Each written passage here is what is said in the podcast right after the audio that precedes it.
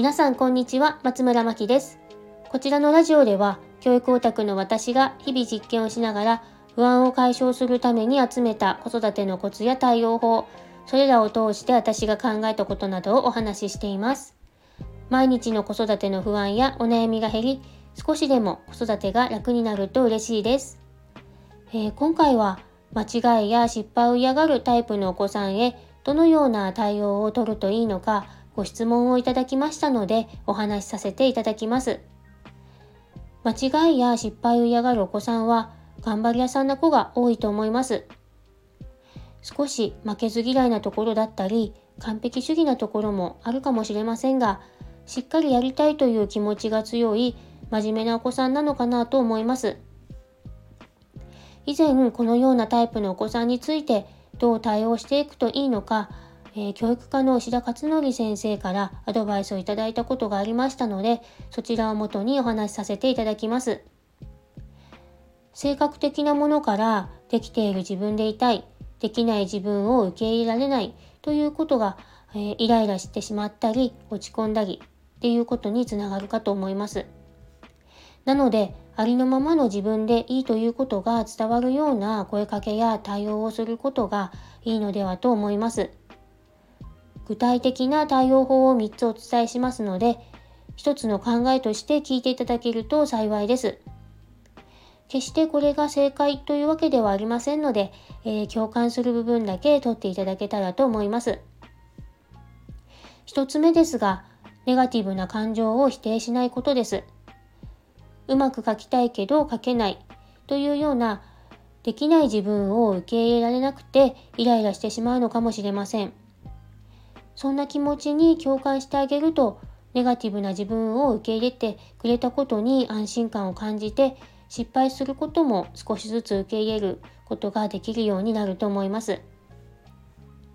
2つ目はできているところを伝えてあげることです。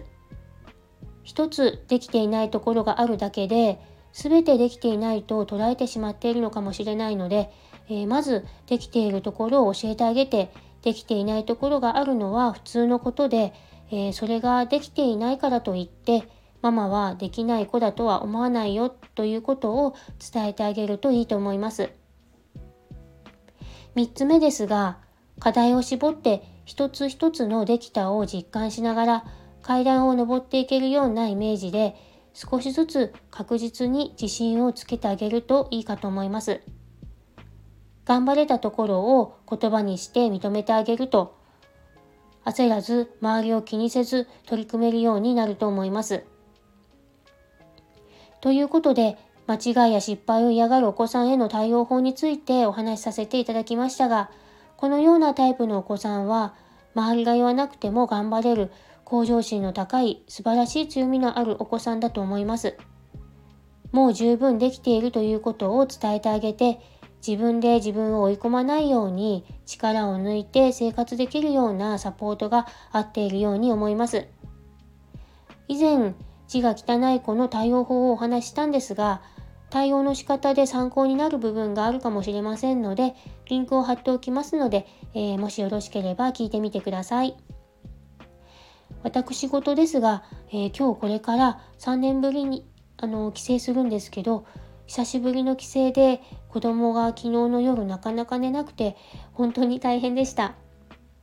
結局寝たり起きたりを繰り返して1時くらいにやっと寝たんですがこんなに遅くまで起きてたのは初めてで、えー、相当楽しみなんだと思うんですけど途中眠たくて機嫌が悪くならないかだけが心配です。ということで、えー、1週間ほど配信をお休みさせていただきまして来週の金曜日からまた再開させていただきます。皆さんの配信、あの、ここ数日ちょっとバタバタしていて聞けていなかったので、えー、お楽しみでこれからゆっくり聞かせていただきます。